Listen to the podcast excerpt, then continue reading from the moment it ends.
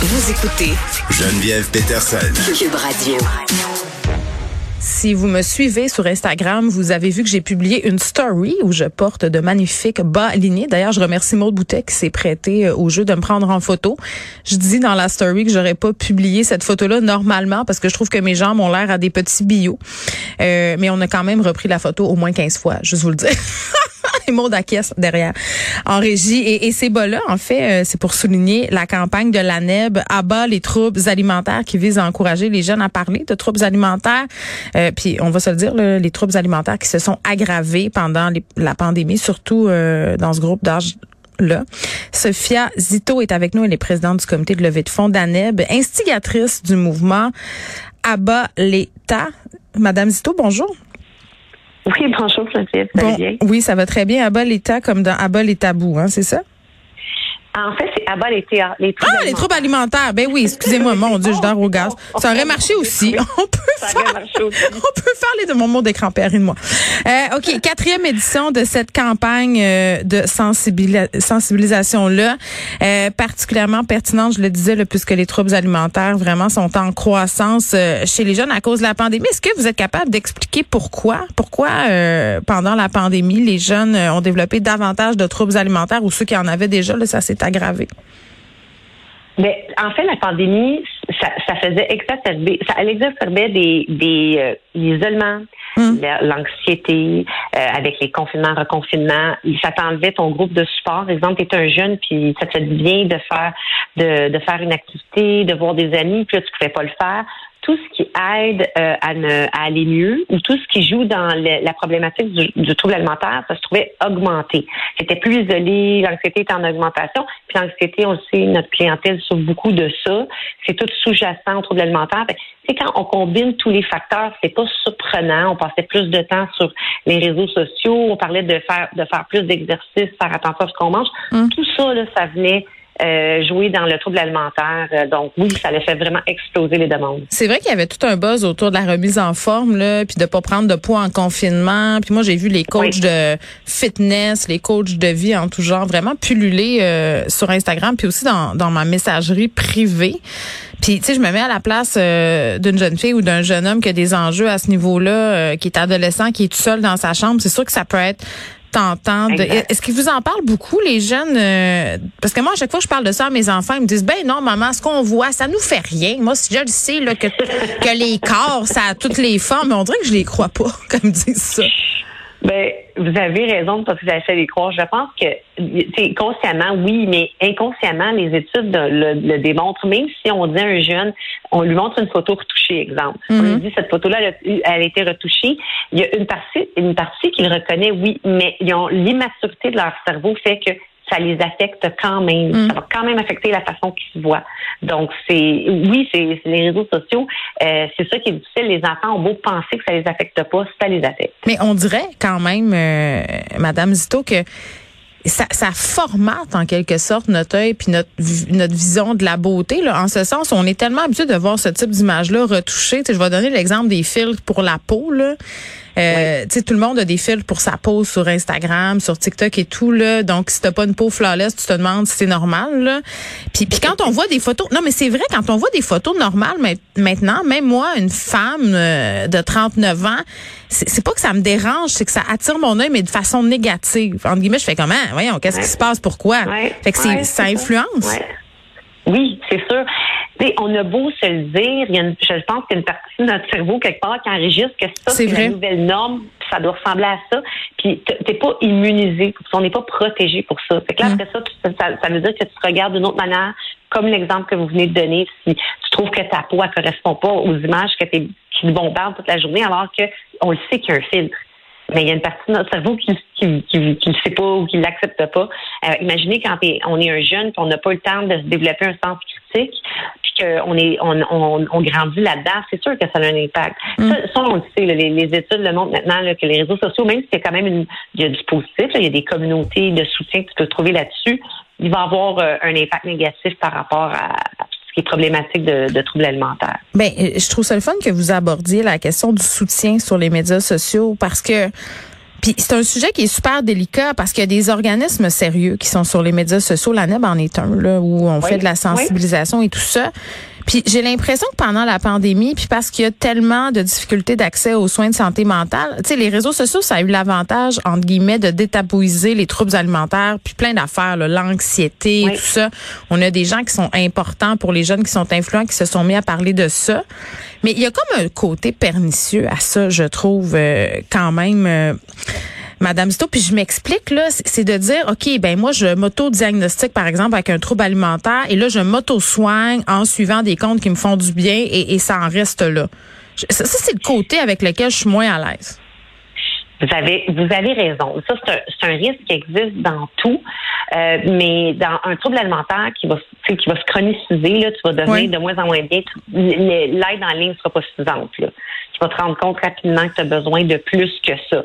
Mais ce qu'on entend, le, puis les jeunes nous le disent parce que il faut pas lancer le testament. Les réseaux sociaux sont là, je pense pas qu'ils vont disparaître. C'est de dire que il y a façon de les utiliser de façon plus positive. Nous, on essaie de mettre du contenu euh, de qualité pour aider les gens.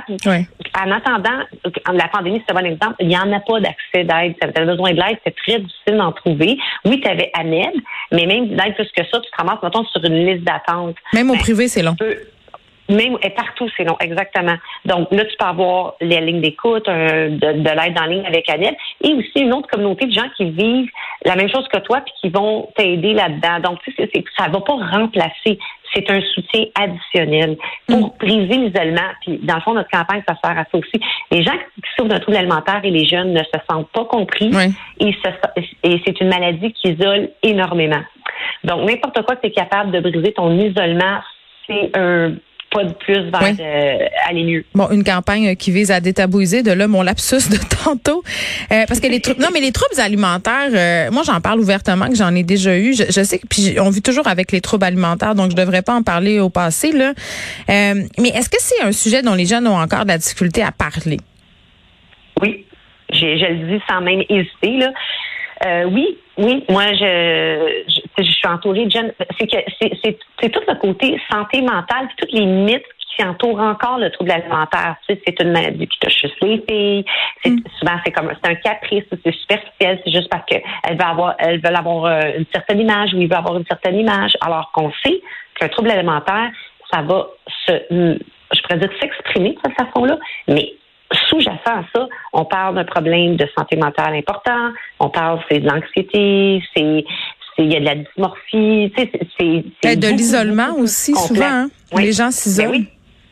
oui. parce que je dis comment j'explique à quelqu'un que je vois tellement pas bien que toute ma relation avec la nourriture de mon corps elle, ne fonctionne plus. C'est mm. difficile, il se sent difficile de l'expliquer. Ils ne sont pas compris. C'est que ils s'isolent. Puis ça peut aussi isoler quand quand tout ce qui entoure tes repas, ça devient compliqué, mais ben, mm. tu veux, les repas, c'est social encore beaucoup. mais ben, tu veux pas partager tes repas nécessairement.